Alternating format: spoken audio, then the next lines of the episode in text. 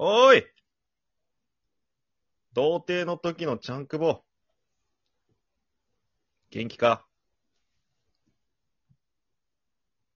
俺は今元気だよ。あの頃のお前はさ、コンドームの付け方も知らなかったよな。初めてセックスしたあの日、高校生の、高校1年生の夏。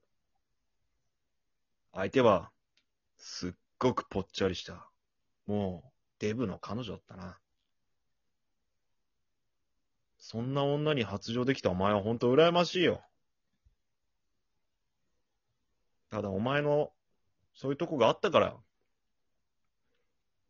今の俺は誰でもいけるねって言われるのかもしれんな。あの時のお前はさ、フランスに修学旅行に行った先輩にコンドーム買ってきてもらって、そのコンドーム使ったもんな。やっぱフランスのコンドームでかかったよな。日本人サイズじゃなかったわ。しかもお前、付け方知らんかったもんな。あの、先っぽにつけて、キュルキュルキュルキュルってするやり方は知らんでも、全部、ビーって広げて、その後からガバーってつけて、あれ危ないぞ、お前。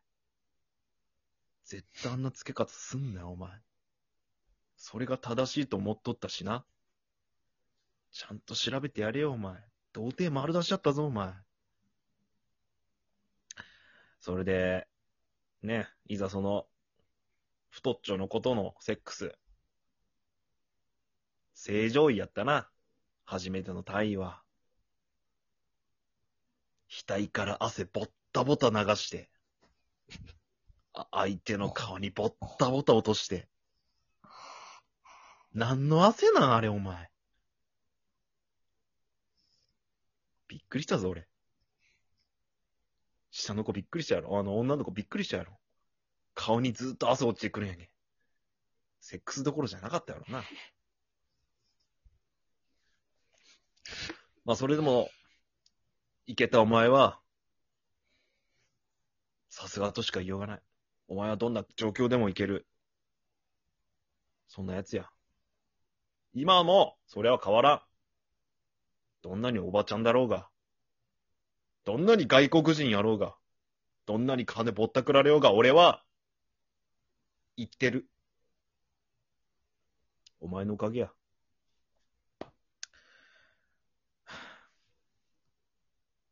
元気でな。おい以上。あの頃のコヘミョン。お前は本当に、ひどい男だったな、童貞捨てるまで。お前ほんと中学校の頃から、性に目覚めて、なんだお前は、出会い系の文章でオナニーしたり、小池栄子とか井上和歌のコラ画像で抜いたりよ。しかもそれお前友達の携帯見ながら抜くってのはねえぜ。あでもそんなお前でも童貞を捨てる時が来ます。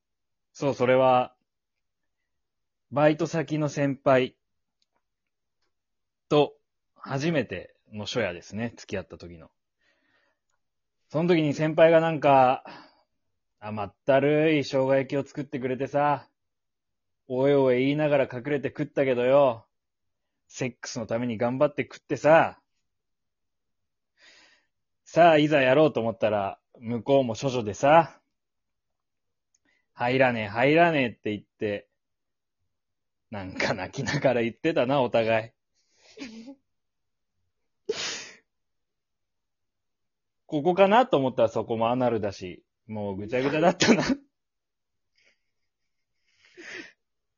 まあでもそんな、お前がいたからこそ、今の俺がいるというか、その時のお前がブスの先輩と付き合ったおかげで、今俺はどんだけブスでもいけるっていう、そういう体にしてくれた。本当にありがとう。元気でな。他社でやれよ。